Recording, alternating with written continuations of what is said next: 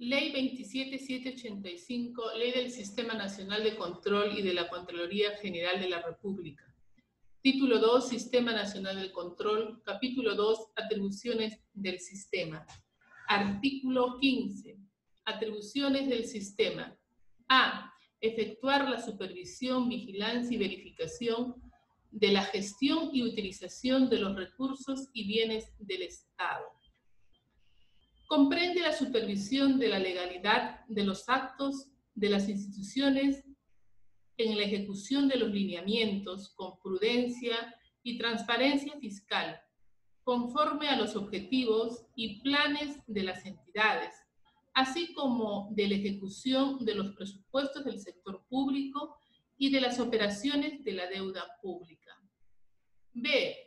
Formular recomendaciones con la finalidad de mejorar la capacidad y eficiencia de las entidades en la toma de sus decisiones y en el manejo de sus recursos, así como los procedimientos y operaciones que emplean en su accionar, a fin de optimizar sus sistemas administrativos de gestión y de control interno. C. Impulsar la modernización y el mejoramiento de la gestión pública. Se refiere a la optimización de los sistemas de gestión, ejerciendo el control gubernamental en las áreas críticas sensibles a actos de corrupción administrativa. D. Propugnar capacitación de funcionarios y servidores públicos.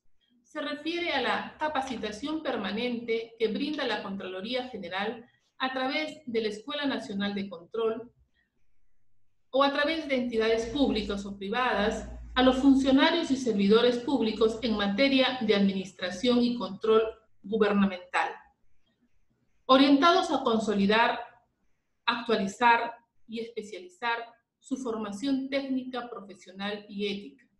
Los titulares de las entidades están obligados a disponer que el personal que labora en los sistemas administrativos participen en los eventos de capacitación que organiza la Escuela Nacional de Control, debiendo tales funcionarios y servidores acreditar cada dos años dicha participación.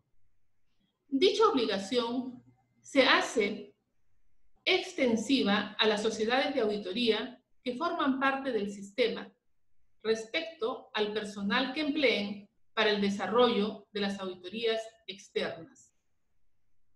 E. Exigir a los funcionarios y servidores públicos responsabilidad por sus actos.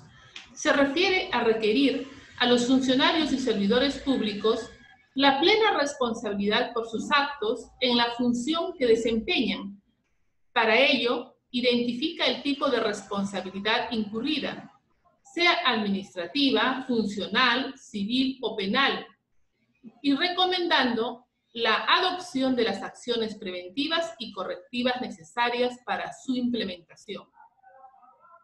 Para la adecuada identificación de la responsabilidad en que hubieran incurrido funcionarios y servidores públicos, se deberá tener en cuenta, cuando menos, las pautas de identificación del deber incumplido, de la reserva, la presunción de licitud, la relación causal las cuales serán desarrolladas por la Contraloría General. F. Emitir informes con sustento técnico legal. Se refiere al informe como resultado de las acciones de control efectuadas con el debido sustento técnico legal, constituyendo prueba preconstituida. La prueba preconstituida es aquella prueba que existe antes de la apertura del proceso judicial y que está a disposición del juez en cualquier momento para el inicio de las acciones administrativas y o legales que sean recomendadas en dichos informes. En el caso de que los informes generados, de una acción de control cuenten con la participación del Ministerio Público y o la Policía Nacional, no corresponderá abrir investigación policial o indagatoria previa, así como solicitar u ordenar de oficio la actuación de pericias contables. G. brindar apoyo técnico al procurador público o representante legal.